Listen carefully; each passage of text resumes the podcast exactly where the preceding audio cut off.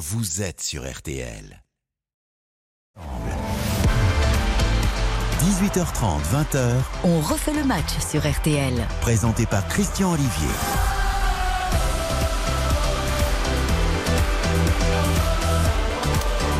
Bonjour à toutes et tous, bonsoir, bonsoir, on refait le match, c'est de l'info, Montpellier-Lyon, actuellement Lyon. Eh bien, est tenu en échec, mais à l'extérieur, face à Montpellier qui vient d'égaliser Montpellier-Lyon à la Mosson, un but partout entre les deux équipes dans un instant, la Mosson précisément.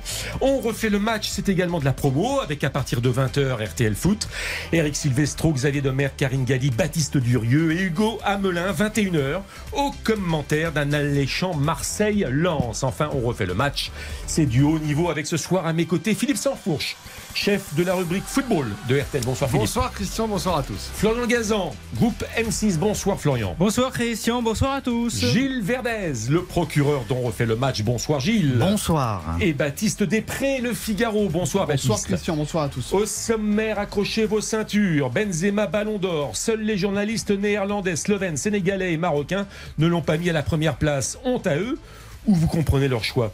Les supporters artificiels à qui tous les frais seront payés par le Qatar, pays organisateur, pour assister à la Coupe du Monde. Est-ce un flop populaire déjà annoncé. Cristiano Ronaldo pestiféré, humilié, mis de côté à Manchester United. C'est un scandale. Mais y aura-t-il une bonne affaire à faire après le mondial à l'occasion du mercato pipo d'hiver? C'est la crise pour tout le monde, sauf pour les footballeurs et les grands patrons. Euh, Qu'y a-t-il de plus choquant? Les salaires des footeux ou ceux des PDG Cette semaine, François Langlais, chroniqueur économique sur RTL, a mis les pieds dans le plat. Lyon à vendre, mais quand? À la Saint-Glinglin et à qui? Un nouveau cache-car? Le PSG, c'est mieux à 2 ou à 3. Enfin, Benzema blessé, forfait, c'est officiel ce soir pour la Liga espagnole. Maignan out pour la Coupe du Monde. La cote d'alerte est-elle déjà atteinte? Vous écoutez RTL et vous avez bien raison. Christian Olivier, On refait le match jusqu'à 20h sur RTL. Je salue Lucas à la réalisation de On refait le match. Bonsoir Lucas. Bonsoir Christian, bonsoir à tous. Le direct, c'est Montpellier-Lyon. Eric Martin, bonsoir. Bonsoir Christian, bonsoir à tous. Et donc les Montpelliérains viennent d'égaliser et ça commence à chauffer à la moisson. Ouais, ça commence à, à chauffer là, il y a une grosse échauffourée hein, entre les Lyonnais et les euh, Montpelliérains après une faute euh, sur euh, Stéphie euh, Mavididi qui a pris pas mal de coups, euh, qui a pris pas mal de coups pendant cette euh, rencontre, mais ça s'est calmé. Le but Montpelliérain de l'égalisation était magnifique, c'est un retourné acrobatique d'Eli Wahi qui a marqué son sixième but de la saison. En première période, euh, c'est euh, Oussem Aouar qui avait euh, ouvert la marque pour euh, les Lyonnais sur euh, une form- formidable passe d'Alexandre Lacazette. Et un partout donc après 74 minutes. Fin de match passionnante et à ce propos d'ailleurs, euh, cela semble corroborer les, déclarations de, Laurent Blanc qui a toujours cette crainte après une heure de jeu de voir son équipe euh, euh, s'écraser physiquement car euh, il prétend que cette équipe n'est pas prête physiquement et là on en a apparemment le début d'une illustration. L'histoire bégaye, quel que soit l'entraîneur, euh, manifestement. Euh, C'est toujours le même scénario avec Lyon, c'est-à-dire que là, ils ont fait une première période qui était quand même plutôt aboutie, intéressante. Ils ont des balles de 2-0. Euh, la casette en a croqué une euh, expulsion. Et il y a du rouge, il y a Ouais. du rouge. Carton rouge pour euh, Diomandé. C'est Diomandé qui a reçu un deuxième carton jaune. Euh, apparemment, c'est après euh, l'échauffourée hein, avec le Stéphie euh, Mavididi euh, et euh, la grosse faute sur Stéphie Mavididi. Il a reçu un deuxième carton jaune. Donc carton rouge. Et les Lyonnais qui vont finir la rencontre euh, à 10. Il reste un quart d'heure. Alors, le match se tourne. ouais, mais j'ai le regard divergent. Ce, ce rouge est, est justifié ou euh, Deuxième jaune. Deuxième jaune. Deuxième Ah, jaune. C'est là. Ouais, ouais. Oui, c'est une faute d'anti-jeu. hein. Il, euh, il attend en fait euh, Stéphie Mavididi qui, euh, qui part tout seul euh, sur le, le côté gauche. Il est passé et euh, Diomandé qui le, qui le ré- récupère par le, par le maillot, qui l'empêche euh, vraiment de poursuivre son action. Donc euh, deuxième jaune euh, assez mérité. C'est chaud, c'est chaud à la mousson. Euh, tu disais donc Philippe sur Non, le- je disais que c'est le physique, oui, probablement, mais c'est aussi dans les têtes. On voit bien sur les attitudes. euh, Lyon, avec les joueurs d'expérience euh, qui composent cet effectif, à 1-0, ils doivent faire le, ils doivent mettre le deuxième but, ils doivent se mettre à l'abri.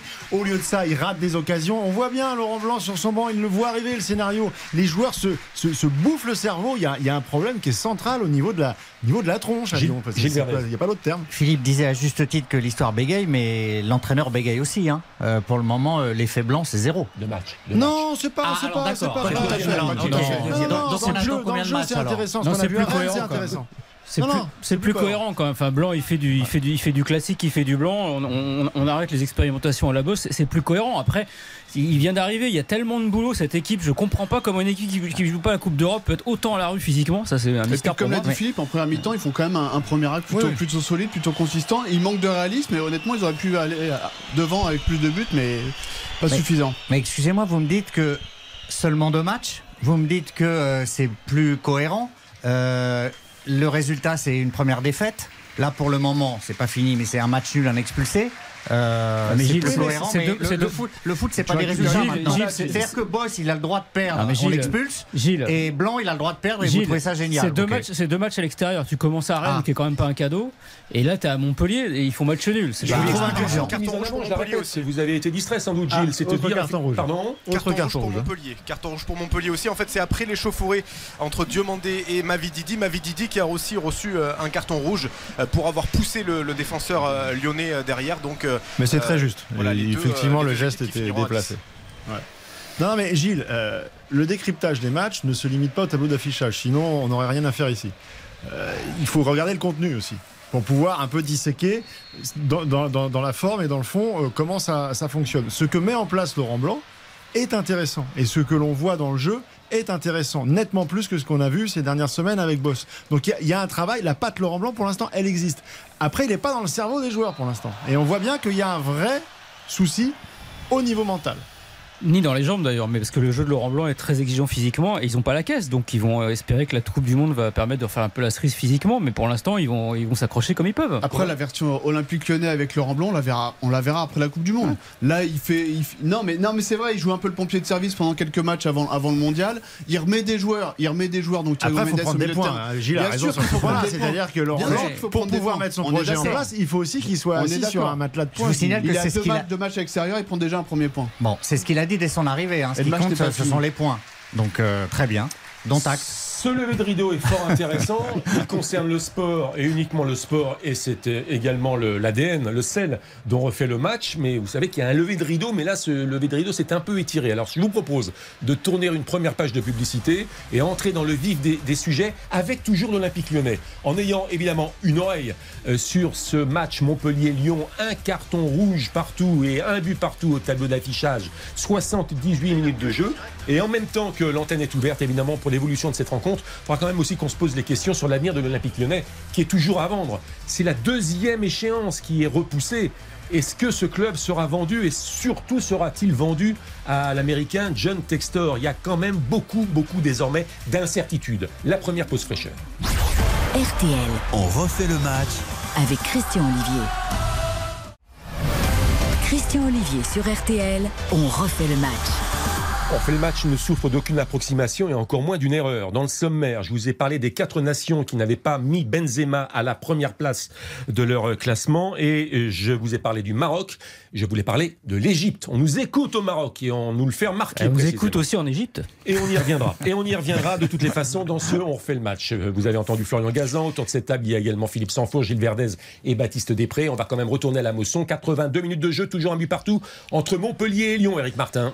Oui, toujours euh, un but partout, le match qui s'est un petit peu calmé. hein. Et pour rectifier ce qui s'est passé tout à l'heure avec le double carton rouge euh, de Diomandé et de Mavididi, euh, c'était euh, deux cartons rouges directs, hein, même pour euh, Diomandé, euh. Monsieur l'arbitre qui avait euh, prévu de sortir le, le carton jaune peut-être. Et après derrière, il y a eu cette, éch- cette échauffourée là.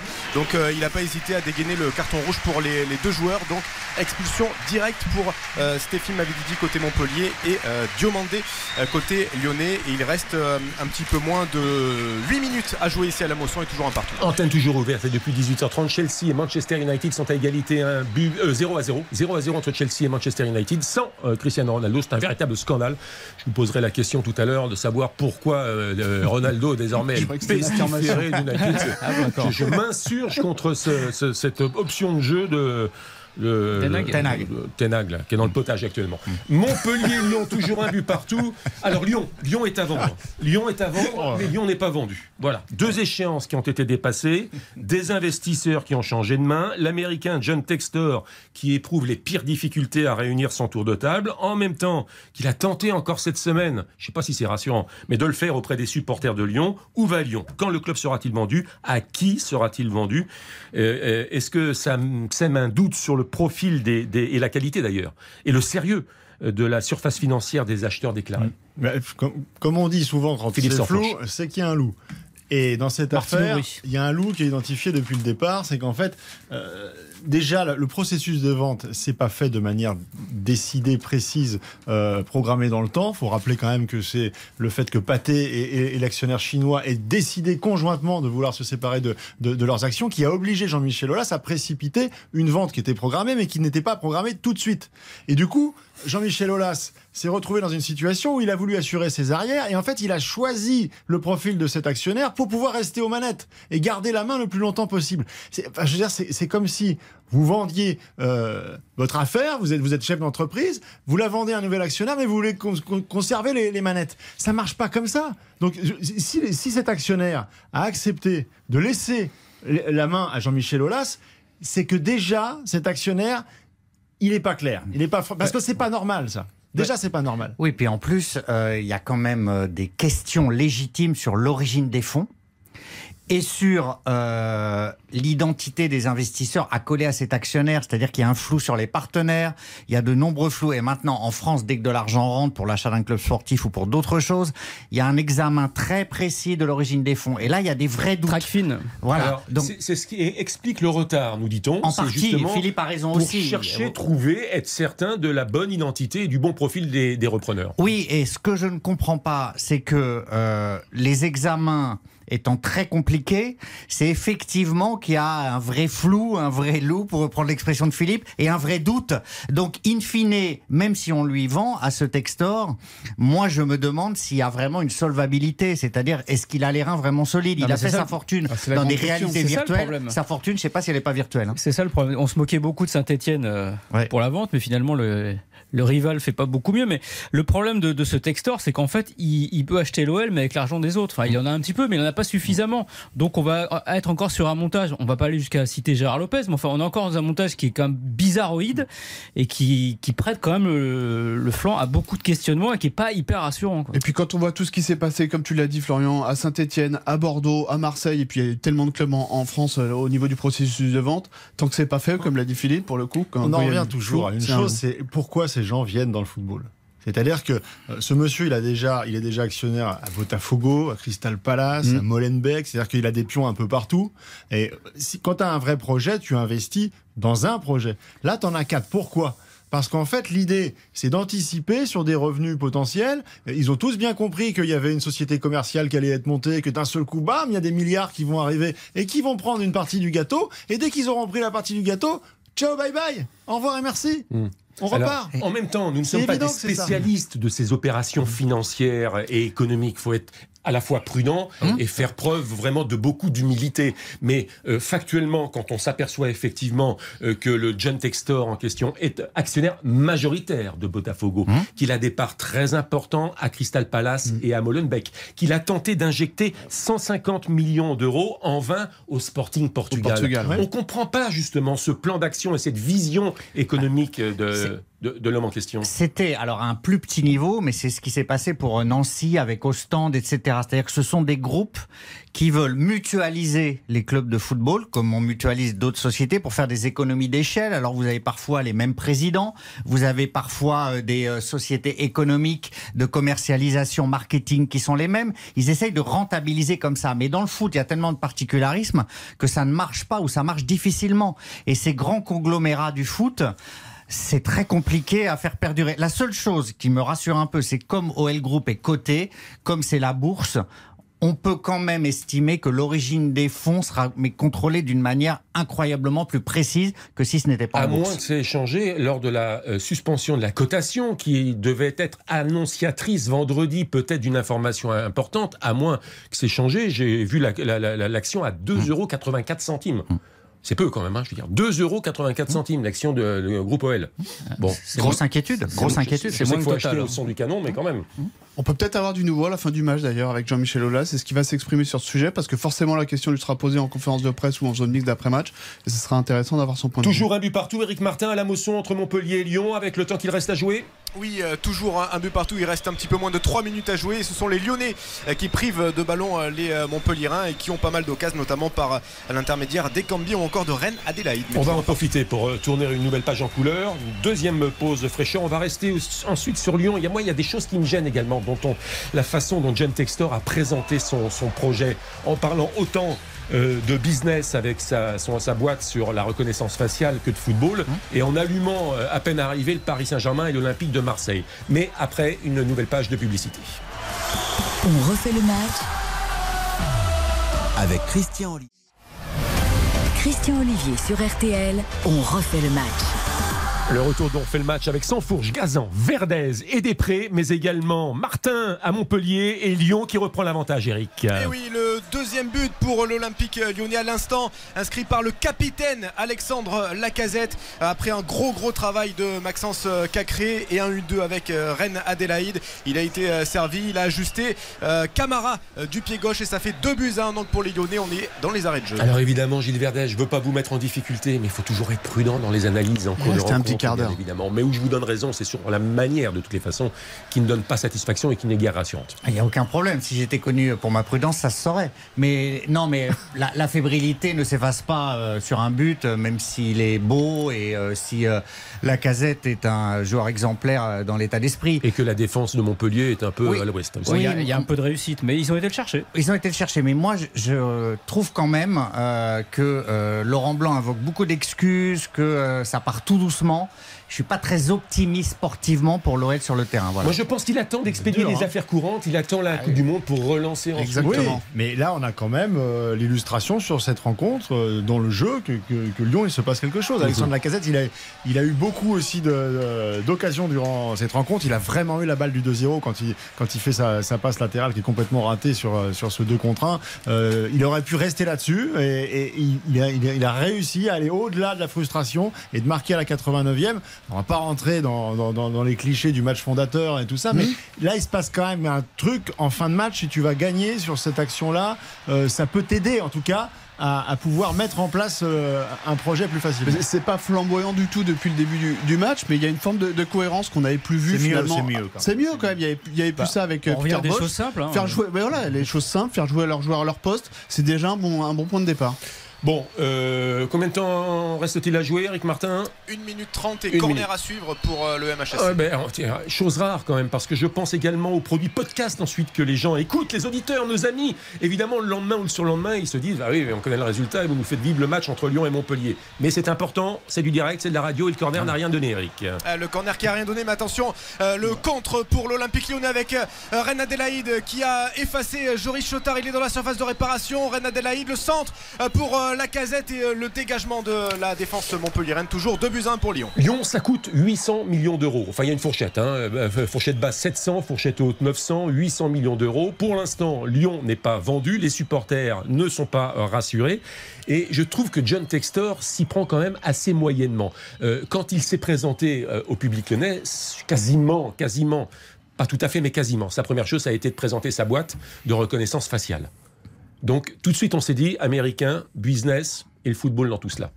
Ça vous a pas interpellé Ouais, si, bien sûr. Il voulait démontrer qu'il était euh, novateur, euh, euh, sérieux, qu'il emmenait des équipes avec lui euh, et que, en gros, il voulait appliquer au football des méthodes modernes et montrer que l'Olympique lyonnais avait de la chance d'être justement accompagné, épaulé par un groupe comme le sien. Je pense que c'était une manière peut-être un peu maladroite auprès des, des, des- des supporters, mais en même temps, il fallait qu'ils convainquent déjà. qui, qui n'ont pas beaucoup réagi d'ailleurs les, les- supporters. La reconnaissance faciale, c'est- ça va devenir un vrai sujet quand même hein, en termes de liberté. Oui, alors après, euh, l'application dans le stade, il y a aussi une législation en France euh, qui fait que vous pouvez pas faire n'importe quoi. Mais Mm. c'était plus pour montrer sur le plan euh, innovateur C'est et vrai. technologique qu'il était un, un- un homme à la pointe de- des choses et qui voulait appliquer les mêmes méthodes à, à ce club. Et puis au-delà de ça, en termes de communication, vous allez y venir, j'imagine, Christian, mais il s'est, un peu planté aussi sur le côté Ligue des Champions avec des, des ambitions démesurées, sur le côté Paris Saint-Germain, chambré l'Olympique de Marseille, alors que vous avez toujours pas acheté le club. Ok, Bah. il y a l'opération séduction, mais derrière, il faut quand même mettre Ouais, le billet et puis avant de réagir, je précise les deux phrases. Effectivement, quand Luis Enrique, le Marseillais, a été euh, prêté à Botafogo, euh, donc club dont euh, Textor est le propriétaire, il s'est quand même fendu de cette petite phrase en substance. Il a passé un peu de temps à jouer dans une très petite équipe en France qui s'appelle l'Olympique de Marseille.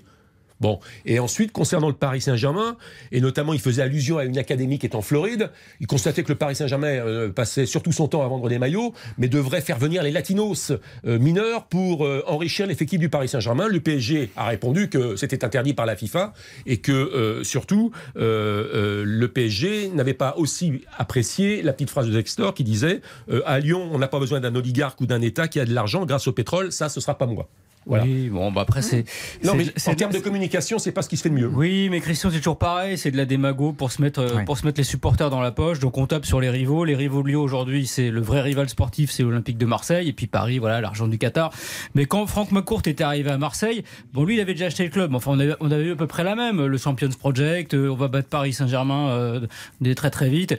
Bon, voilà, c'est c'est les Américains. On peut pas dire que ce soit les, les, les ambassadeurs de la finesse, quoi. Je vous pose la question qui peut fâcher euh, le, microcosme lyonnais et Jean-Michel Aulas. On en profite, il nous écoute pas ce soir.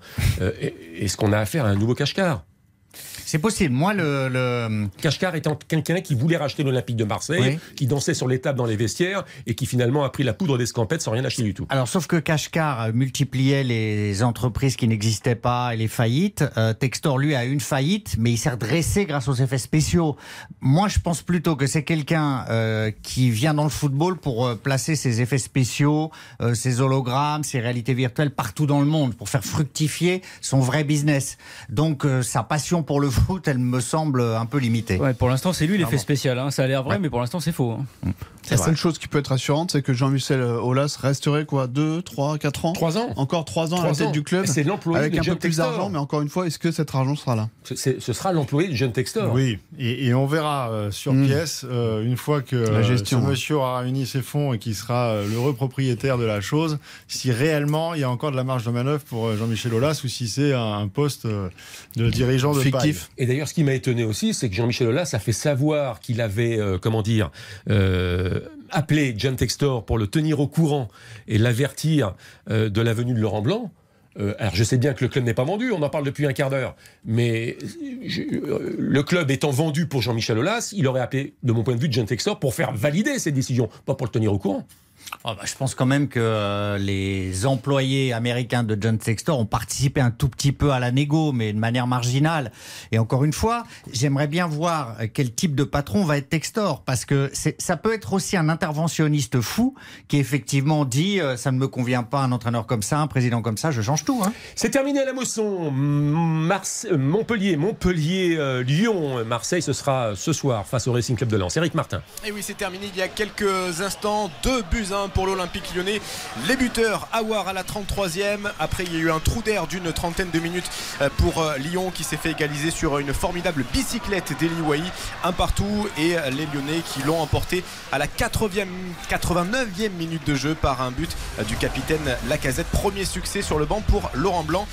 Les Lyonnais qui sont 8e de. Merci beaucoup, Eric Martin. Débrief complet, bien évidemment. Réaction, commentaire à partir de 20h dans RTL Foot. Nouvelle pause fraîcheur, la troisième dans cette première demi-heure. Et après les informations de 19h, on devait parler tout de suite du PSG et de Marseille en Ligue des Champions et en championnat. On parlera quand même de Cristiano Ronaldo. C'est un scandale de mettre euh, Cristiano Ronaldo. Son comportement, vous voulez dire Ah, Non mais non, je vous expliquerai. Enfin, j'essaierai de vous expliquer. Ah oui. Parce que J'ai bah, hâte d'entendre vos arguments. Bah, Il me tarde. euh, C'est la star. C'est une tarde. star. Voilà, Ah, d'accord. voilà. Ce que- ce que- ce Très que- bien. ce qu'on accepte de Mbappé, on ne l'accepte pas à Manchester de Cristiano Ronaldo. Je savais pas que vous 0-0 étiez pour la d'ailleurs. République des joueurs. 0-0 entre Chelsea et Manchester United également euh, après 28 minutes de jeu. La pub. On refait le match avec Christian Olivier. N'oubliez pas, téléchargez l'application RTL pour écouter ou réécouter vos émissions préférées ainsi que des contenus inédits.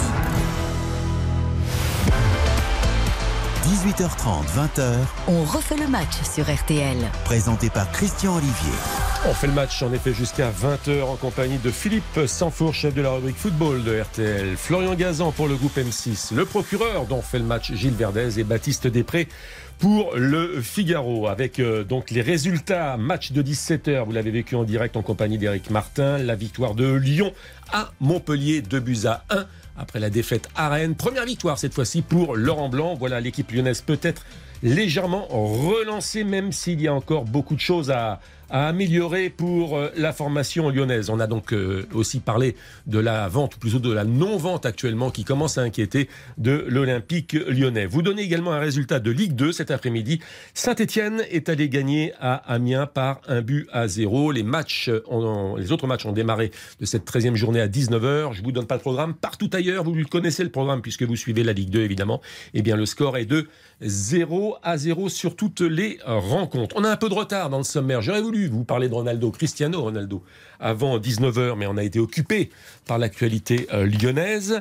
Depuis 18h30, Chelsea et Manchester United sont à égalité 0 à 0, 38 minutes de jeu, sans Cristiano Ronaldo, qui n'est pas sur le banc des remplaçants, qui doit s'entraîner désormais avec les moins de 21 ans comme un vulgaire joueur de moins de 21 ans en vérité. Voilà, c'est tout ce que j'ai à dire. Euh, Monsieur Tenag, là, euh, qui a été un petit joueur à Graafschap euh, en, en deuxième division néerlandaise, qui a gagné au pays des tulipes une, une coupe nationale avec euh, avec Twente, qui a pris une tête comme ça depuis qu'il a été élu meilleur entraîneur du mois de septembre de la première ligue anglaise. Tu, tu- tu ne te débarrasses pas comme cela de Cristiano Ronaldo, même s'il ne doit pas être Philippe Sansfourche, tu me regardes avec des yeux Mais exorbités. non, parce que je pense qu'on n'a pas lu la Même si, Cristiano, même livre. mais- même si Cristiano Ronaldo ne doit pas être exonéré de cer- certaines Ah, responsabilités. alors, Ah bah, Mais ça le s'appelle un management, cher Alors, ami. alors, on va, on va re- rembobiner la cassette quand même. Ça s'appelle un management, On va, la revenir, cassette. on va revenir à la fin de saison dernière et à cet été. Euh, Cristiano, c'est pas Cristiano Ronaldo qui voulait absolument partir? Mais C'est pas Cristiano Ronaldo qui, euh, pour soigner ses petites stats Attends, personnelles, à question-réponse. voulait À absolument partir question-réponse. dans un club qui jouait la Ligue des Champions. Non, mais à question-réponse. Tu ne peux, à question-réponse. Tiens, je commence par la deuxième. Tu ne peux pas euh, l'empêcher d'avoir des ambitions européennes et de victoires comme Mbappé, qui voulait partir pour un autre club et qui voulait gagner également la Coupe d'Europe dans Alors, un autre club. On va essayer de pas tout mélanger. On va, on va se concentrer sur le cas Cristiano Ronaldo. On peut aussi euh, ambitionner pour un joueur de cette dimension, une légende du football qui, qui- qui est toujours en, en exercice, qui puisse terminer sur un- une œuvre collective. Et pas uniquement sur son petit cas personnel. De se dire que le club qui l'a fait naître au plus haut niveau, qui est quand même une institution mondiale comme Manchester United, eh ben oui, il fait partie aussi, même s'il a mis 24 buts la saison passée, toute compétition confondue, et qu'il a fait ce qu'il pouvait, il fait partie d'un collectif qui ne s'est pas qualifié pour la Ligue des Champions. Donc il assume, il a un salaire qui est suffisamment imposant et conséquent pour pouvoir être dans cette dynamique-là. De toute façon, il a, il a demandé à partir l'été pa- l'été passé, personne ne s'est présenté. Il n'y a pas eu une offre ferme, tout simplement parce que monsieur a des, euh, a- a des prétentions salariales qui ne permettent à aucun autre club de pouvoir miser sur un joueur de cet âge-là. Donc une fois que la saison est démarre, eh ben, t'es meilleur que les autres à l'entraînement, et puis tu fais comme Lionel Messi, tu te remets en question, t'arrives mieux préparé que les autres à l'intersaison, et quand t'arrives, t'es tellement fort parce que t'es monsieur Cristiano Ronaldo que derrière tu joues. Parce que Tenag ou un autre, moi je connais pas un entraîneur au monde qui ne fait pas jouer le meilleur joueur à l'entraînement. Moi j'ai fait 30 secondes, tu fais une minute 30. Alors évidemment, ça t'es t'es- je dis ce que t'es- j'avais t'es Je laisse- terminer. Gazan. Non, mais le, le- le drame de Cristiano Ronaldo, c'est que voilà, il est arrivé là grâce à son ego et il est en train d'en partir à cause de son ego. C'est-à-dire que c'est quelqu'un qui malheureusement euh, euh, est bouffi de, de ça et qui ne se rend pas compte, qui, qui a perdu toute lucidité par rapport à ce qu'il est. Mais Ce ils sont tous comme ça. Oui, mais Christian, ce Pourquoi n'est- faire non, focus non, sur- non, Non, Christian, non. Philippe l'a dit, Lionel Messi l'année dernière, honnêtement, c'est une pâle copie du joueur qu'il était Et dit. qu'il est aujourd'hui. Et il l'avoue. et Est-ce que pour non mais est-ce que pour autant il quitte le Parc des Princes? Est-ce que pour autant il demande à partir etc. Non. Là Cristiano Ronaldo il arrive en retard à l'entraînement au mois de, de- au mois de juin juillet. Là il quitte le, il quitte le stade à, à tel moment du, du match. Il veut pas rentrer selon son entraîneur. Il veut pas rentrer en Mais cours s'il de fait pas parce qu'il y a la Coupe du Monde, Ronaldo, il n'a pas la Coupe du Monde. Non mais Messi il fait pas parce que là il a fait une bonne préparation. rappelez-moi à quel âge. Rappelez-moi à quel âge Cristiano Ronaldo a été est revenu à Manchester United. À quel âge Je vous le donne moi l'âge, 36 ans. Et on Ouais, lui 36, reproche j'allais dire 36, ou 37, 35, le- le- 35 et demi. Il en a ouais. 37, mais il est revenu à 35 et demi. Et on lui reproche un manque de vélocité, d'intensité, de rapidité. On pouvait s'imaginer dans le management d'un tel club comme Manchester United qu'à un moment donné, T'as beau t'appeler Cristiano Ronaldo, tu peux pas demander les mêmes qualités qu'il y a 10 ans et euh, que- mais- qu'affichait Cristiano Alors, Ronaldo. Donc il y a aussi un problème de management Oui, mais du côté des dirigeants Mais Manchester. ou de Ou de projet. qu'il a Ou de- les ailes qui touchent la piste et que c'est terminé et on passe à autre Mais chose. peut-être, mais je veux dire, ce n'est pas le seul responsable de cette Ouais, mais situation. Christian, alors Cristiano Ronaldo dans sa grande carrière s'est réinventé plusieurs fois Euh, entre la façon dont il jouait au début au Portugal, Manchester et Real. Il a évolué dans son jeu. Aujourd'hui, il a plus les capacités pour faire ce qu'il voudrait faire, c'est-à-dire être un goléador qui marque dans tous les sens.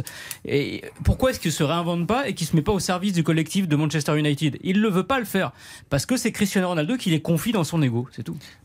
Là où je vous- Ce qui me fait marrer, ce qui me fait marrer, c'est que vous ne disiez pas du tout la même chose quand on avait les mêmes problèmes avec Messi, avec Neymar, qui eux vont disputer la Coupe du Monde. Et quant à l'institution qui est dépassée par Monsieur Cristiano Ronaldo, à un moment donné, l'institution du PSG a été dépassée aussi d'une certaine façon Christian, par Christian, Mbappé. je vous rappelle, Neymar s'est fait fracasser la, quand la- même. la différence, comme c'est que Cristiano Ronaldo, il a fait sa légende à Manchester United avant, de- avant le Real Madrid. Donc il a une relation particulière à ce club. C'est pas la même avec Neymar et Messi. Donc il, il ne respecte pas du tout le club qui l'a fait en fait. Comme Messi a fait sa légende à Barcelone et pas au PSG. Gilles Là où je vous rejoins, c'est que euh, Ronaldo, il offre, il offre une porte, euh, non pas de sortie, mais euh, il offre euh, à, à Tena qui est en difficulté et qui visiblement n'aura réussi qu'à l'Ajax et qui va devenir, je suis d'accord avec vous, un petit entraîneur de seconde zone maintenant. Il, il lui offre une Vous sorte de bien vite en rédemption. besogne, hein, le début de saison de Manchester est pas. euh, Mais il est- je vais vous dire, il est Moi, moins bien que celui de Rennes. Ouais, je, je crois pas en. Ah, personnellement. eh, non mais je m'attendais à cette Mais bon, réflexion, je le connais par cœur, Philippe Je mais- Voilà. Rennes, 5e, Rennes. 11 matchs, 2 défaites, 21 points. Manchester, 5e, 10 matchs, déjà 3 défaites, Vous 19 allez quand points. même pas me comparer la première ligue avec. euh, T'as deux clubs qui ne disputent pas la Ligue des Champions. hein, vous avez regardé le rythme de. Y a-t-il une bonne affaire à faire Et là, je comparer Cristiano Ronaldo aille au Stade Rennais à ce moment. Non, mais ce qui n'est pas en bien, c'est que Ten Hag euh, fracasse Ronaldo pour asseoir une autorité qui est déjà euh, parcellisée euh, totalement. Ça, c'est pas bien. C'est-à-dire que Ten Hag, il a vu le truc Ronaldo, il s'est dit, grâce à Ronaldo, je vais reprendre le contrôle de mon équipe enfin. Il s'est payé Ronaldo euh, à, à bon train. Voilà. Peut-être, Ça, mais c'est une pas fois bien. qu'il a constaté que Ronaldo, Ronaldo Voilà, a fait des Ronaldo entrées, a fait des il erreurs. A joué, il a joué, il a joué euh, sur la scène européenne, il a pas été bon. Oui. Non. Euh, avec sa sélection, il est pas bon. Bah, il a le droit bon parfois de moment. pas être bon. Il a, il a alors, le je sais droit. pas, il va la jouer aussi. C'est c'est sa dernière Coupe du Ah Monde. oui. Lui aussi. il Ah oui, il mais il va la jouer dans quelles conditions? Il joue pas euh, en club. Ah oui, mais il faut qu'il soit lucide. Bah, il ce- manquera pas de ce- fraîcheur. Ce garçon, Et tu, tu- tu peux avoir été le plus grand, le plus beau. le- Ah, vous êtes fort pour, Mais dé- démonter moment- les. Vous êtes Non, fort. mais hein. c'est pas ça. Mais regardez, par du tout, exemple, là, il fait un message d'encouragement avant le match. Allez, Manchester. Et ben, dans la photo qu'il poste, il se met lui au milieu de ses coéquipiers. Alors qu'il joue pas. Vous voyez ce que je veux dire Oui, Il- il- oui, mais, il oui a un peu trop le melon. Regardez sur les réseaux sociaux ce qu'il dit, et je vais prendre ma feuille pour ne pas euh, euh, transformer ce qu'il dit. Je dois continuer à travailler, soutenir mes équipiers, être prêt pour n'importe quel match. Nous devons rester unis, nous devons rester ensemble. Et vous y croyez. Christian Vous y croyez mais très sincèrement, c'est que de la com, il a ok, le stade, il n'a pas voulu rentrer en jeu. Ce qui serait bien, c'est qu'il le fasse surtout. Tout, est communication avec vous. Je pense Cinq surtout ballons d'or, que. Cristiano Ronaldo. Il peut continuer de nous faire rêver. Et c'est c'est c'est Monsieur euh, Ten Hag. Ten Hag, qui est dans le potage et qui nous Mais c'est pas la- Tena qui a, qui a- qui a- qui a, Il- refusé de rentrer dans le. C'est un scandale. C'est un scandale. C'est vrai que C'est Ten Hag, minable. c'est vrai que pour le minable. moment, c'est un C'est fiasco minable. Si ça avait été total. un grand entraîneur, D'accord. respect, mais Ten Hag. Ouais. Mais que ce soit Tenag ou un autre, peu importe, l'attitude de Cristiano Ronaldo, elle n'est pas bonne. Et à un moment donné, Elle dans le sport de haut niveau, hein. il y a des matchs. Et les matchs, ils te permettent de voir quel est le niveau du bonhomme. Et en ce moment, Cristiano Ronaldo, il n'est pas au niveau. Donc il n'est pas en position d'avoir le comportement qu'il a sur cette rencontre et à plusieurs reprises. Donc il se met à la faute. Et quand il fait son petit, son petit mot sur les réseaux sociaux, je pense que c'est aussi parce qu'il a senti le vent Bah, du bien boulet. sûr. Et qu'avec ce comportement, il aurait pu aussi être, euh, être, être bazardé. Et comme il n'y a Bah, pas être aujourd'hui. bazardé, être quoi bazardé? Ou sanctionné Il ne faut pas être plus bazardé qu'il l'est actuellement. Il s'entraîne avec les moins de 21 Il va ans. revenir. maintenant. Ten Hag a dit, il va revenir. Il lui a ouvert la porte, là. Il va revenir. La semaine prochaine, il va revenir, vous allez voir. Il est humilié, c'est tout. Parce que il est humilié. Qui sont les Il attaquants de. Manchester United? Ils ont euh, Neymar, euh, Messi, Mbappé. Non, mais attendez. C'est- Rashford et, Et Martial qui est blessé. Martial. Il est Martial, blessé, Martial. Voilà, Il et est malgré blessé, ça, il joue Martial. Bah, s'il joue pas, malgré ça, avec, avec ses Il joueurs, est il blessé. pas là. C'est qu'il est pas on bon. Mais là, vas Philippe, pas comparer quand même. Anthony Martial à Cristiano Ronaldo. Philippe, vous êtes de mauvaise foi là. Vous savez très bien que s'il le met en numéro 4 de ses attaquants, c'est pour l'humilier. Là, là c'est pas rationnel. Même si Ronaldo s'entraîne pas, il a pas à être le quatrième dans la Bah, hiérarchie des s'il attaquants. si, s'il s'entraîne pas, il mais a pas. arrêtez, bah, non, si, Gilles. Non mais arrêtez. Cristiano, il fait sa boudeuse. Donc Donc voilà, au lieu, au lieu de bouder, qui s'entraîne, Ouais, il reviendra. enfin, c'est le seul sur la scène mondiale, sur la scène européenne, sur la scène française, c'est le seul qui fait sa boudeuse. Seulement, euh, votre sémantique et votre discours et votre, le vocabulaire que vous employez est C'est sensiblement une chose de bouder, c'en est une autre de pas rentrer en, en jeu et de, Et de quitter ne le pas stade. accepter Ça, c'est euh, pas ce que bien. votre entraîneur vous demande de C'est faire. minable. Franchement, c'est minable. Bon, Son comportement est minable. oui. Euh, de quoi va-t-on parler après la nouvelle pause fraîcheur? Oh, Tiens, on va parler, ça c'est important, en vue de la Coupe du Monde, justement, la cote d'alerte est atteinte quand même pour l'équipe de France. Ouais. Benzema ce soir qui ne joue pas, qui a rechuté, euh, Maignan qui a rechuté également et qui lui ne jouera pas à la Coupe du Forfait, Monde. ouais. On en parle après ceci. On aura besoin d'en deux. On refait le match Avec Christian Oli- RTL On refait le match avec Christian Olivier. Et c'est la mi-temps entre Chelsea et Manchester United sans la star Cristiano Ronaldo et le score est actuellement de 0 à 0. La suite, on fait le match avec euh, Philippe Sanfourche, Florian Gazan, Gilles Verdez et Baptiste Després, l'équipe de France de football, la Coupe du Monde, deux nouvelles défections, une qui est quasiment officielle, même si elle n'a pas été rendue officielle par, le, par Didier Deschamps et son staff, c'est Mike Maignan, le gardien de but, le numéro 2. Euh, Derrière Hugo Loris qui a rechuté, blessure au mollet, c'est la même blessure qu'il avait eue lors de France-Autriche, on Ouais, est d'accord ouais. Et, Et- le volet, c'est toujours très complexe. et Benzema, qui avait été absent trois semaines et demie, quasiment quatre semaines au mois de septembre, et qui alors euh, rechuté ou pas, mais en tout cas qui petite alerte musculaire. Ça semble Alerte. pas trop grave, mais tout de même. La question est simple la cote d'alerte est atteinte, et, et j'ai même envie de vous poser la question suivante. Et elle m'a été inspirée par Philippe Sansfourche. Est-ce qu'on doit mettre tous ces joueurs dans une bulle avant d'attaquer la Coupe du Monde, Philippe Alors, moi, je pose la question parce que y a, on a coutume de dire généralement, euh, c'est le discours des joueurs, des entraîneurs, que il faut faire euh, comme si on, on jouait tous les matchs à fond, parce que les jouer à moitié avec le frein à main, c'est la meilleure euh, manière finalement de se blesser. Euh, euh, sauf que dans les faits, on s'aperçoit que c'est tout l'inverse qui se produit. Euh, tous les grands joueurs en ce moment font le minimum syndical pour gagner les matchs, mais dès qu'il est possible de lever le pied dans une rencontre, on le sent bien. Ça, ça va être la- la- le, le mois qui, qui s'annonce euh, va s'étirer euh, de manière très longue et difficile. Quoi. Je pense qu'il va y avoir beaucoup de matchs où on va s'ennuyer parce que ces joueurs, les, les grands joueurs vont jouer avec le frein à main et c'est logique. Bah, Il y a déjà de la Euh, casse. hein. c'est- évidemment logique. Messi, par exemple, a, a mis euh, 10 jours pour revenir d'un truc où il aurait fallu 3 jours. Et là, Karim Benzema, il va faire pareil. Les, les Sud-Américains sont les professionnels de la gestion euh, pré-Coupe du Monde. hein. Ouais, ouais. C'est-à-dire qu'ils se, ils se gèrent, ils savent très bien. Les Brésiliens ont toujours fait ça. Euh, toute la saison qui précédait les Coupes du Monde estivales, ils faisaient très attention à eux. Donc là, c'est sûr que des joueurs comme Neymar, il est extrêmement attentif euh, à ce qu'il fait. Euh, S'il se préserve, il sait pourquoi. Euh, S'il se donne à tel entraînement, il sait pourquoi. Il privilégie très nettement la sélection brésilienne au club. Mais pour le coup, le contre-exemple, c'est qu'il ne se préserve pas actuellement. Il joue. Bah, il est suspendu hier, mais Oui, d'accord. Ça enfin, bien. Il a joué quand même au mois d'août. Oui, oui, bien Oui, sûr. mais- Oui, mais parce qu'il Oui, part mais- de, de, de, de Oui, il avait du poids à perdre, il fait attention, mais Un globalement, autre exemple, Messi, pas plus tard qu'hier Oui. soir.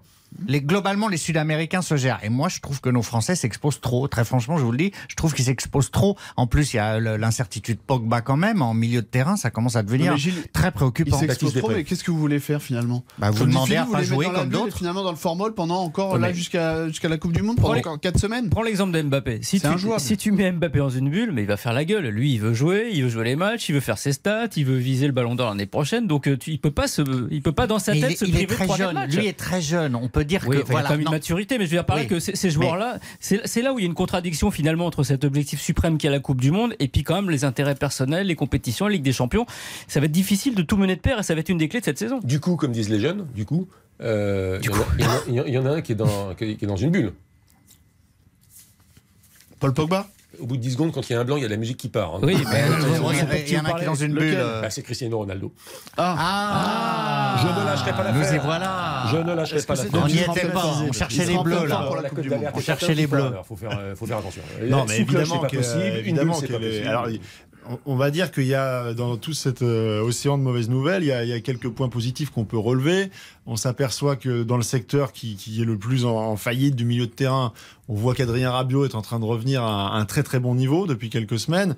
Euh, si lui et Chouameni, euh, qui seront très probablement les, titulaires au, milieu de terrain euh, sont au niveau qui, qui nous montre euh, ces, derniers temps et qu'il n'y a pas de pépin, euh, on, on pourra espérer quelque chose. Parce que c'est vrai que le forfait officiel de Kanté et le gros point d'interrogation autour de Pogba, c'est quand même toute l'ossature, la- la colonne vertébrale de cette équipe de France qui, qui disparaît. Tu crois vraiment, tu crois vraiment qu'on- nouvelle colonne vertébrale tu crois vraiment qu'on peut être champion du Bah, monde avec faute, ça faute de mieux, Christian, qu'est-ce qui, qui vous allez mettre finalement préférez Pogba, c'est gros point d'interrogation. Verrez tout encore Je Je l'ai des les semaines. 26 il y a 15 Ah, mais- jours au pied de la Tour Eiffel. C'est inquiétant quand même, Je Philippe. vais mettre hein. Verretou, Fofana, milieu de terrain. C'est inquiétant quand même, c'est inquiétant. Chouameni Rabiot, c'est des très bons joueurs, mais c'est là quand vous me dites ça, là, boum. Mais qu'est-ce que Je, tu je veux prends conscience du drame qui Qui, s'annonce. qui est-ce qui va récupérer les ballons C'est quand même pas des gros gratteurs. Oui, hein. j'entends, mais vous avez raison. Mais c'est c'est pas. On a gagné Les parce aujourd'hui, Kanté ce quand même en gar- ces 2018. garçons-là, Par rapport à l'expérience et, à la Et palette. on, parle, du euh, milieu de terrain, euh, Philippe, mais il y a aussi en défense où il y a des gros doutes parce que Lucas Hernandez reprend l'entraînement, mais on ne sait pas au niveau de sa santé. Prestel Kimpembe, c'est pareil, c'est les deux axios, donc c'est vraiment des gros points Les d'interrogation. échos sont bons sur Les échos sont bons, effectivement, mais il faut qu'ils reprennent un peu la compétition, un peu de rythme. Et là, pour le coup, c'est de grande incertitude. On enchaîne? Ah oui. La Ligue des Champions, c'est la semaine prochaine, mais un premier gros test ce soir, c'est pour Marseille, contre Lens, évidemment.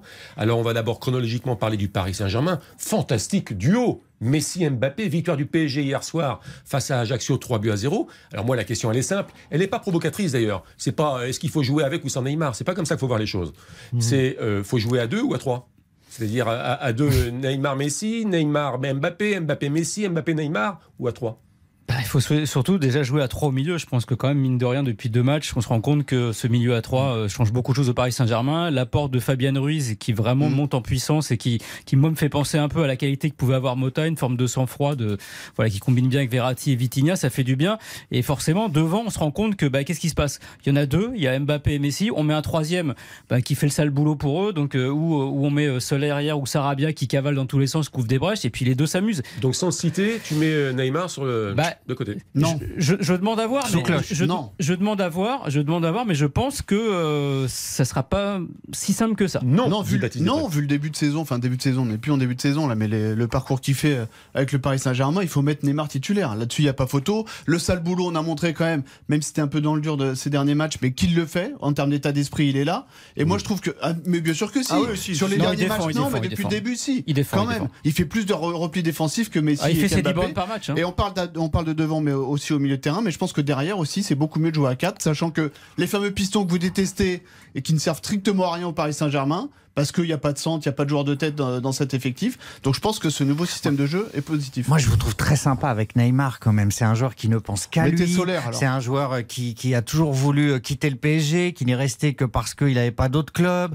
euh, qui pense à son salaire. Je, je, je vous trouve très très indulgent avec lui. Ça revient au sujet précédent, qui se gère pour la Coupe du Monde. Franchement, est-ce que c'est pas mieux sans Neymar saison, C'est plus le même joueur saison. Oui, vous me dites ça tout Il le est- temps. Mais pas tout le temps. oui. Il a, il a, là pour le coup, euh, les statistiques sont pas l'alpha et l'oméga du football, mais si on prend ses buts, ses passes décisives, euh, le, Son kilomètres qu'il parcourt, le nombre de ballons qu'il récupère, enfin je veux dire, dans- le tableau d'affichage, il est c'est vert partout. Donc il a, il, a- il a, il a jamais fait un, début de saison aussi fracassant depuis, son- depuis Ah son oui, début de que- carrière. Alors que- après, il faudra voir, hein. il faudra voir sur la longueur, on est bien d'accord, mais pour l'instant, tant que ça dure, il faut s'en féliciter.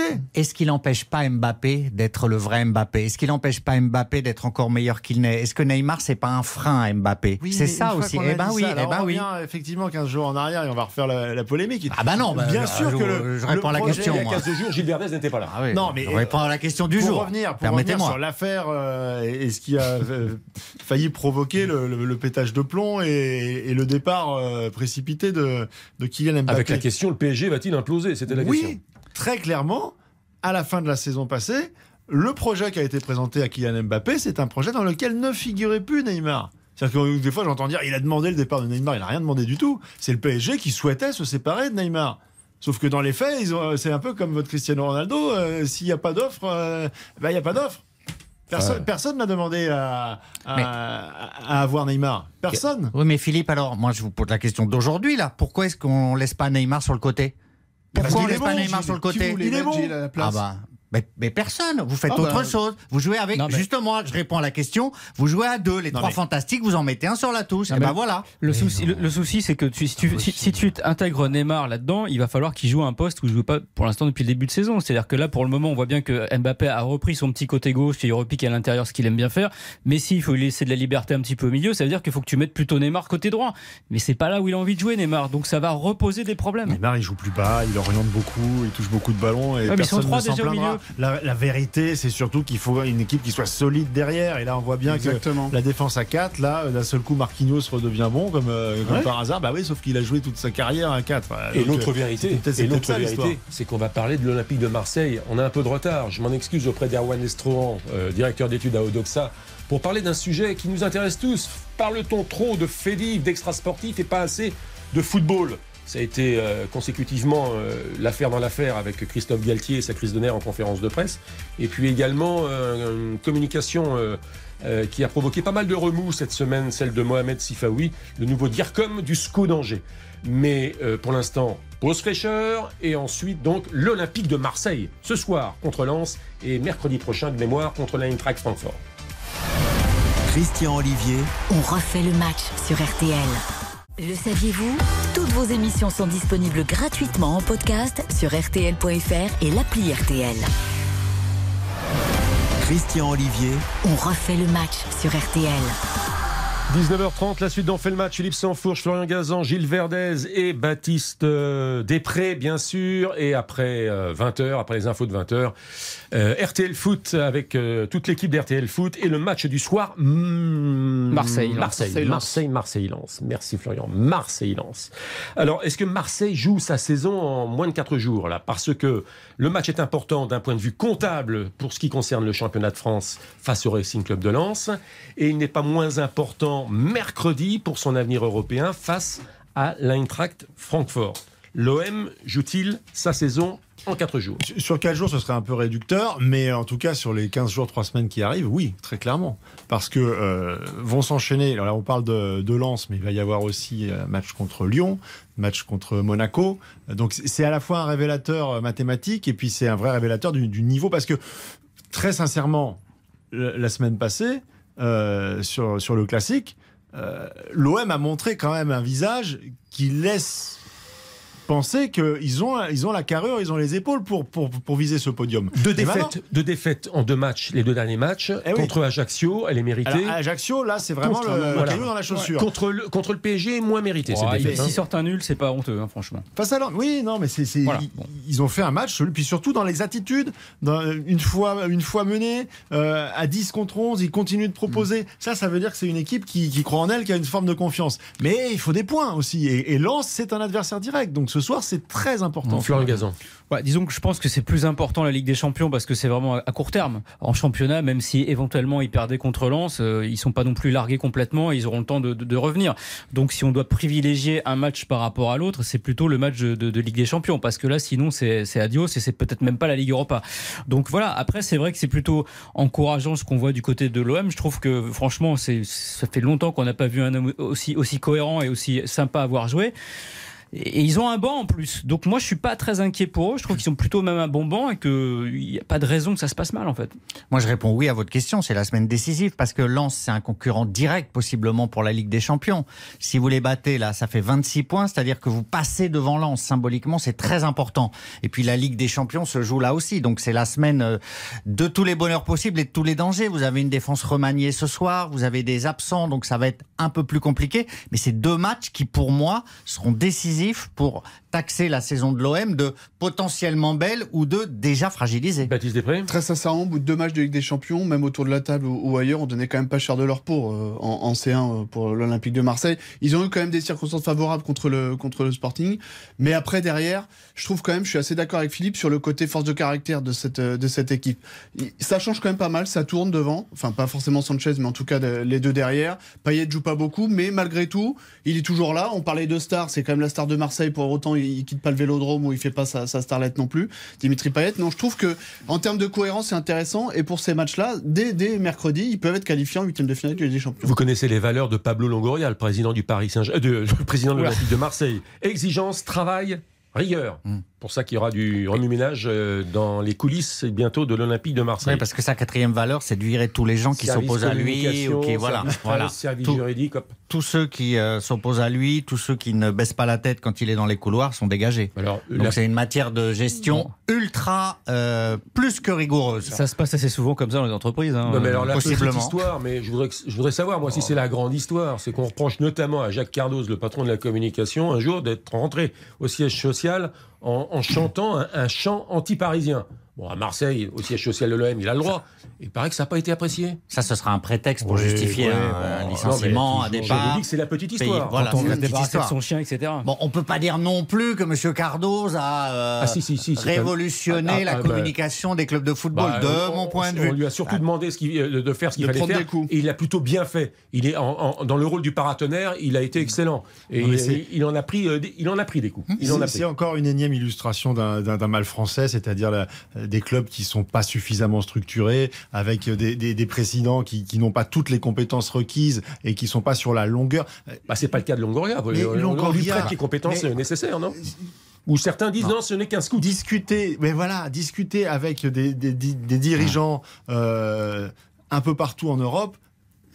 Longoria, il n'y a pas un club dimensionné euh, de niveau européen important qui aurait comme président euh, Monsieur Longoria. Il ne s'agit pas de mettre en doute ses, ses- ses qualités qui sont réelles et justement pour euh, dénicher des talents, mailler euh, les territoires et, et faire monter en puissance. Mais être président de club, c'est autre chose que ça. Vous avez 200-300 personnes euh, sous votre responsabilité avec des structures financières, juridiques. Là aussi, j'ai cru comprendre qu'au niveau juridique, Tout à fait. euh, Monsieur Mal, qui est là depuis des années, euh, a du souci à se faire. Euh, voilà, on a le sentiment que le bateau est pas non plus totalement euh, mené euh, de main de maître, qu'il y a un actionnaire qui est là une fois de temps en temps, et que encore une fois, il va y avoir des bouleversements qui vont remettre encore. euh, euh, L'institution mar- marseillaise euh, sur des nouveaux rails dont on connaît pas le chemin. Quoi. Il, faut, il faut on- espérer que ça tienne sportivement, parce que si ça, si ça lâche sportivement, ça peut être une pétaudière hein, quand même. Longoria ne pense qu'à lui. Donc, il met des hommes à lui, comme on dit euh, trivialement, euh, tout autour. Il dégage tous ceux qui sont pas ses hommes pour rester le plus longtemps possible. Et quand on voudra le virer, il, dira Ah, mais bah Gilles, attendez, il si des- on vire, il y a club. c'était un de ses hommes quand même. Cardoz. Il avait validé son profil. Oui, avec mais Macron, alors, il y a, y coup, y autre chose vrai. aussi, c'est qu'il aime pas les Français. Il préfère des Italiens ou des Espagnols, etc. Donc, bah, c'est vrai, il dégage, euh, il, il met des Italiens et des Espagnols dès qu'il peut. Donc, il veut un, mais pas par euh, nationalisme Oui, oui, compris, bien parce qu'il estime que les compétences Ne sont pas euh, françaises. ne sont pas françaises. Après, voilà. Donc, il a raison, il a tort, puis c'est lui qui est dirigeant, il fait ce qu'il veut, j'ai envie de dire, mais tu, tu peux pas. euh, il y a encore six mois, Monsieur Cardoz, on le voyait euh, sur toutes les antennes, il dégainait trois communiqués par semaine, on lui avait donné euh, les clés du camion, il pouvait faire ce qu'il voulait, et aujourd'hui, euh, parce que, euh, pour une raison totalement une L'histoire que je donne, c'est la petite Bon. histoire. C'est pas possible. Ça veut dire, ça autre veut chose. dire Bah, qu'il n'y bien a pas sûr. de ligne directrice. Ça veut dire qu'en l'espace de trois mois, de six mois, tout change et que quelqu'un qui avait euh, justement beaucoup de responsabilités se retrouve euh, balayé comme ça d'un revers de main. Donc euh, c'est ça pour tout. Et tu te dis où va, où va le navire? On sait pas. Et je vous conseille via les podcasts de réécouter l'excellente interview réalisée par Hugo Hamelin et Baptiste Durieux. C'était hier soir dans RTL Foot. Amine Harit, le Marseillais, qui parle Oui. justement de sa situation, qui parle de l'équipe, du club, etc. Ouais. Et là, on, aime entendre les joueurs parler comme ça. Parce que souvent, on a des entretiens, on est content d'avoir le joueur, puis après, à la fin, on se dit, bon. Et là, c'était vraiment intéressant. Et c'est un podcast. Allez, nouvelle pause. Et derrière la pause, cette fois-ci, le baromètre Odoxa pour RTL et Winamax. En fait-on trop Ne parle-t-on pas suffisamment de football? Exagère-t-on l'actualité extrasportive? La réponse des Français. Ce sont les Français qui ont la parole. Vous nous écoutez, vous avez la parole. Ça tombe bien, on va vous donner les résultats. Et des résultats qui ne sont pas si étonnants que ça. Christian Olivier, On refait le match sur RTL. Christian Olivier, On refait le match sur RTL. Les footballeurs sont-ils trop payés? Karim Benzema et, et le Ballon d'Or avec quelques pays qui ont euh, euh, choisi un autre profil. On va en parler, ne vous inquiétez pas. Peut-être, peut-être dans les tirs au but. Les, les supporters artificiels également que le Qatar va rémunérer euh, logistiquement, va envoyer par avion pour faire la claque durant la, la- la Coupe du Monde. Ne Bah, ils vous sont pas, ils sont pas. pas artificiels, c'est des vrais, Oui, mais c'est des qu'on- vrais, mais c'est qu'on des- fait venir à, c'est pas des- pas des- Oui, bah oui. pas des figurants, c'est pas des comédiens.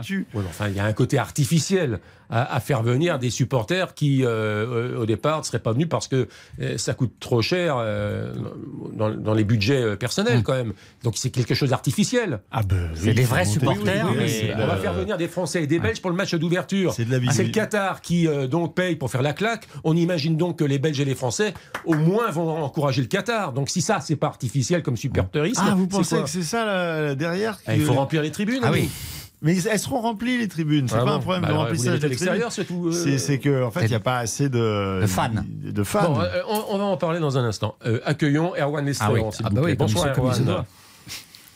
Bonsoir à tous. Bonsoir, directeur des études pour Odoxa. Euh, avec un, un, baromètre, un sondage euh, qui nous tenait à cœur depuis quelques jours au service des sports de RTL, pour RTL et pour Winamax. À l'aune, je le disais tout à l'heure, de deux actualités. La crise de nerfs de Christophe Galtier qui nous reprochait de ne parler euh, que de l'extra-sportif et de finalement de ne se consacrer euh, qu'au foot que sur une minute trente. C'est ce qu'il avait dit il y a maintenant une semaine en conférence de presse. Puisqu'il m'a interpellé également, c'est le communiqué cette semaine qui a fait quand même pas mal de bruit de monsieur Mohamed Sifaoui. Alors son nom, son visage parle aux auditeurs de RTL euh, qui l'ont sans doute vu sur les plateaux de télé. C'est un ancien journaliste qui est notamment spécialisé dans tout ce qui est islamisme, terrorisme. Il a écrit plusieurs bouquins. C'est le nouveau directeur euh, de la communication du SCO d'Angers. Et il s'est fendu d'un communiqué qui a heurté pas mal de nos confrères, de nos consoeurs sur le thème, euh, dans, le, euh, comment dire, dans le contenu de ce communiqué, euh, de dire finalement attention à, ce que certains journalistes ne se fassent pas entraîner dans des manœuvres sournoises visant à déstabiliser le club. À ce moment-là, on demandera un droit de réponse.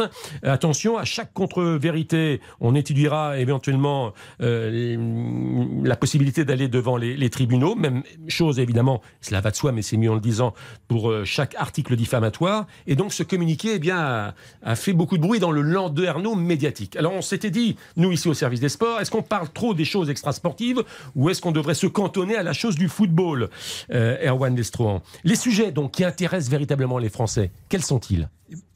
Et bah du coup, quand on regarde le niveau d'intérêt pour différents sujets autour du football, ce qu'on voit, c'est que ce qui intéresse le plus les Français suivant l'actualité du football, c'est les performances individuelles des joueurs, 74% d'intérêt, et la tactique, les systèmes de jeu des équipes, 68% d'intérêt. Mais à des niveaux très voisins, en intérêt, on a des sujets périphériques au football, qu'on pourrait dire de football de terrain. On a des sujets périphériques comme les informations sur les transferts et contrats des joueurs, 64% d'intérêt. Les relations humaines au sein des équipes, entre les joueurs, avec l'entraîneur, 60% d'intérêt. Et à des niveaux également élevés d'intérêt, l'organisation des équipes, la présidence, la direction sportive, 55% d'intérêt. Les supporters et leurs relations avec les clubs, 55% d'intérêt. La seule chose qui n'intéresse pas les Français suivant l'actualité du football, c'est le regard des hommes et politiques sur le monde du football, 33% d'intérêt uniquement. Ce qu'on voit bien dans ce dans ce sondage, c'est que l'actualité du football qui intéresse ses fans dépasse les informations strictement liées au jeu et au terrain. Alors que les Français s'intéressent aux choses du, du, mercato, aux relations humaines, c'est normal, au choix des dirigeants, parce qu'il y a des conséquences sportives. Là-dessus, il n'y a pas, il y a bah, pas débat. Bien sûr. Il y a, pas débat. Des, des, implications tout est dans tout, quand connexes, même. des imbrications, et je pense que les Français sont pas idiots, ils ont bien compris normal. que tout ça était lié et qu'ils euh, pouvaient aussi bien s'intéresser à la manière dont leur équipe va jouer sur le prochain match et euh, mettre le nez dans des affaires de transfert ou d'éventuelles euh, Tout cela est normal. Bah, bien sûr. Mais approfondissons, Erwan Lestrohan, pour Odoxa. Approfondissons. Les affaires extrasportives, est-ce qu'elles doivent être abordées dans l'actualité du foot? Est-ce qu'on doit, par exemple, parler des affaires extrasportives dont on fait le match?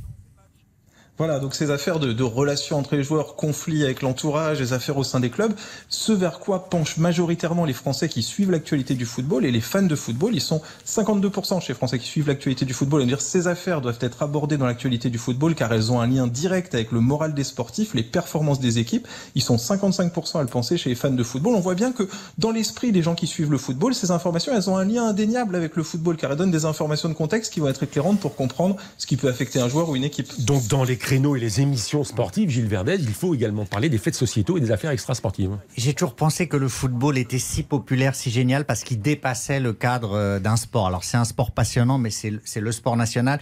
Et c'est aussi à travers le foot des tas de choses qui s'expriment, le reflet de la société, avec ses dérives, avec ses côtés merveilleux, avec sa fascination. Donc dans le foot, il y a beaucoup plus effectivement qu'un match de 90 minutes. Et les Français se passionnent pour tout ça. Le foot est un tout, mais quand oui. on lisait, c'est la conversation qu'on avait, samedi dernier avec euh, notamment l'ami Tarago, c'était de dire effectivement, mais les réseaux sociaux, c'est pas forcément le reflet de tout ce que les gens peuvent penser. Certes, mais les Français s'intéressent aussi à l'extra-sportif autant qu'au sportif. Dernière chose, rapidement, s'il vous plaît, Erwan Estrohan, justement, quels sont les, thèmes auxquels les Français euh, s'intéressent sur les aspects extra-sportifs et bien justement, les sujets sociétaux doivent aussi faire partie de l'actualité du, du, football. Hein. Plus de 8 Français sur 10 qui suivent l'actualité de ce sport nous disent que la lutte contre les violences sexuelles et le harcèlement, l'égalité entre les femmes et les hommes, le respect des droits de l'homme, la protection de l'environnement, la protection de la laïcité doit être abordée dans l'actualité du football. Ils sont même plus d'un sur deux à nous dire la lutte contre les violences sexuelles et le harcèlement, l'égalité entre les femmes et les hommes, le respect des droits de l'homme doit être plus régulièrement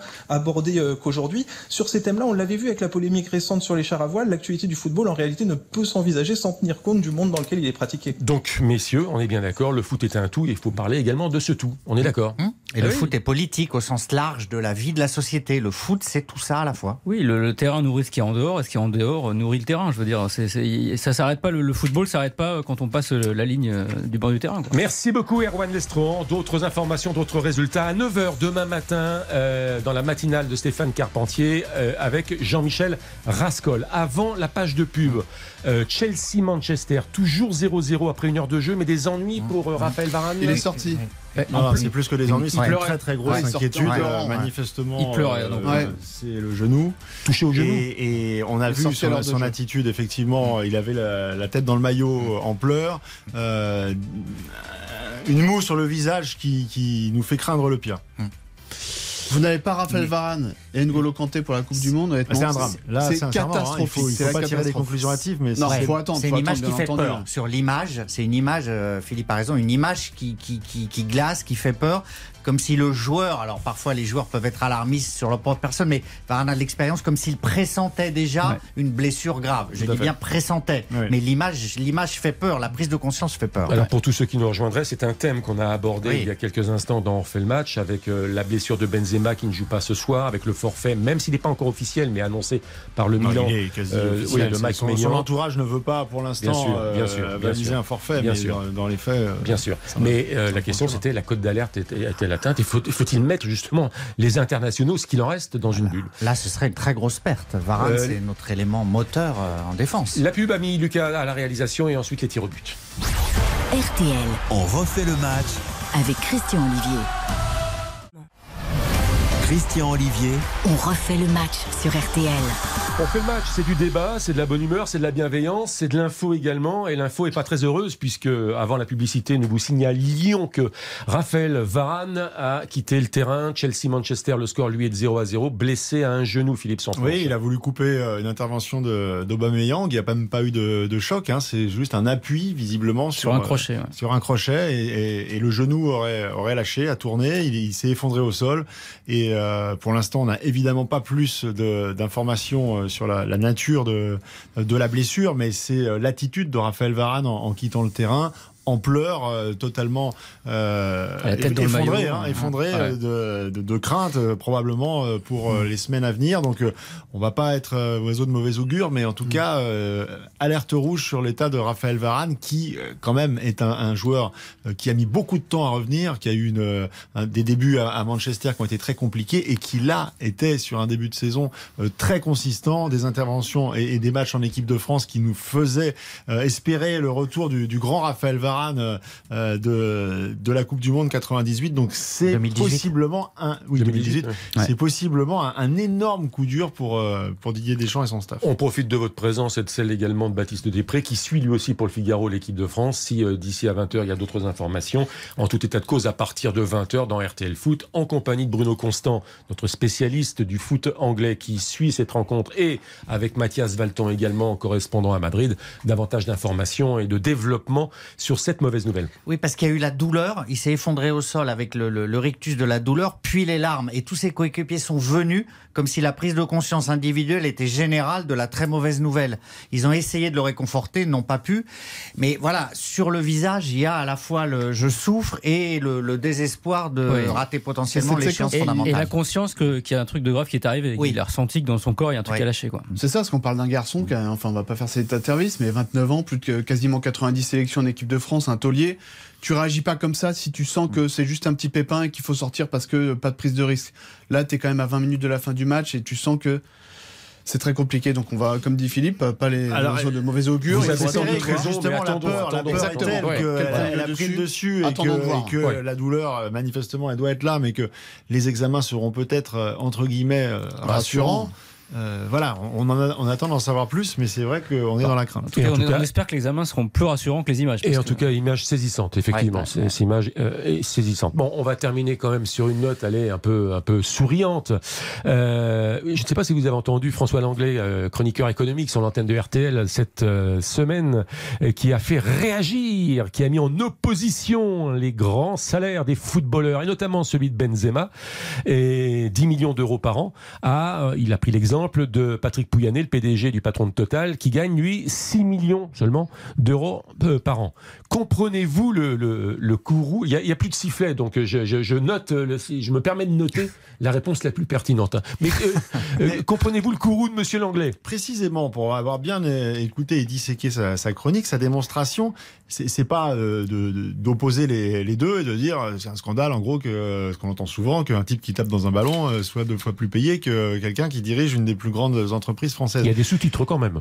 Ça, non, le message qui fait, qui, qui fait passer, qui, qui décrypte, c'est l'étonnement que euh, les Français ne supportent pas l'idée que le patron de Total gagne autant, alors qu'en revanche, euh, que Karim Benzema, qui vient d'être, euh, qui s'est autoproclamé Ballon d'Or du peuple, euh, et, et que finalement les gens se retrouvent derrière Karim Benzema.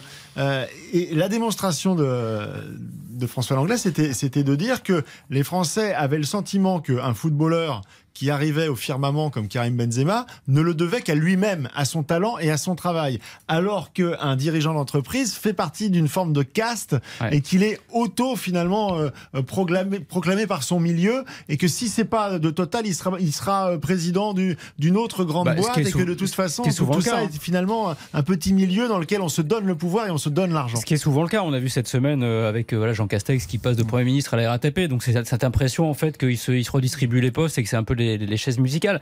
Et effectivement, euh, c'est opposer la méritocratie d'un Benzema bah, qui part d'une cité de bons et qui va chercher son ballon d'or à la force de son talent, de son travail, à des gens qui eux sont peut-être plus avantagés et favorisés par rapport à, Et qui se reproduisent entre eux surtout. à arriver à ce niveau-là. Donc euh, bon, c'est ce qu'il voulait dire. Bon, en tout cas, je suis pas choqué par l'écart. Vous avez euh, Benzema qui nous fait rêver et le patron de Total qui nous fait cauchemarder. Donc pour moi, euh, voilà, le- le- le- l'argent il va à Benzema parce que c'est quelqu'un qui draine derrière lui des foules euh, Euh, les, sportifs de haut niveau génèrent des ressources incroyables, alors que Total, ce sont des profits dont on demande une meilleure euh, redistribution. Donc très franchement, moi je suis absolument pas d'accord pour dire que quelque rémunération qu'elle soit d'un sportif de haut niveau soit choquante. Après, juste, faut pas faire de démagogie non plus. Tout le monde ne peut pas diriger Total. C'est comme des grandes entreprises, des grosses boîtes. Il faut quand même euh, un certain- une certaine expérience, un certain métier, un certain talent et quand des les grands patrons sont euh, pas suffisamment payés, ils partent à l'étranger également. Donc, euh, Oui, non, mais je- c'est c'est comme il faut il faut pas qu'on soit c'est soit trop, trop facile de se dire que voilà c'est facile de diriger une grosse boîte. C'est très compliqué et des gens qui peuvent diriger Bon. Total, il y en a pas non plus 20 Puis 000. après quoi. tout, c'est la loi de l'offre et de la demande. hein. On vit dans un monde libéral. François Langlais le commande tous les matins sur RTL, donc euh, c'est facile à comprendre. Finalement, on n'a pas mis aussi un revolver sur la tempe de Monsieur Benzema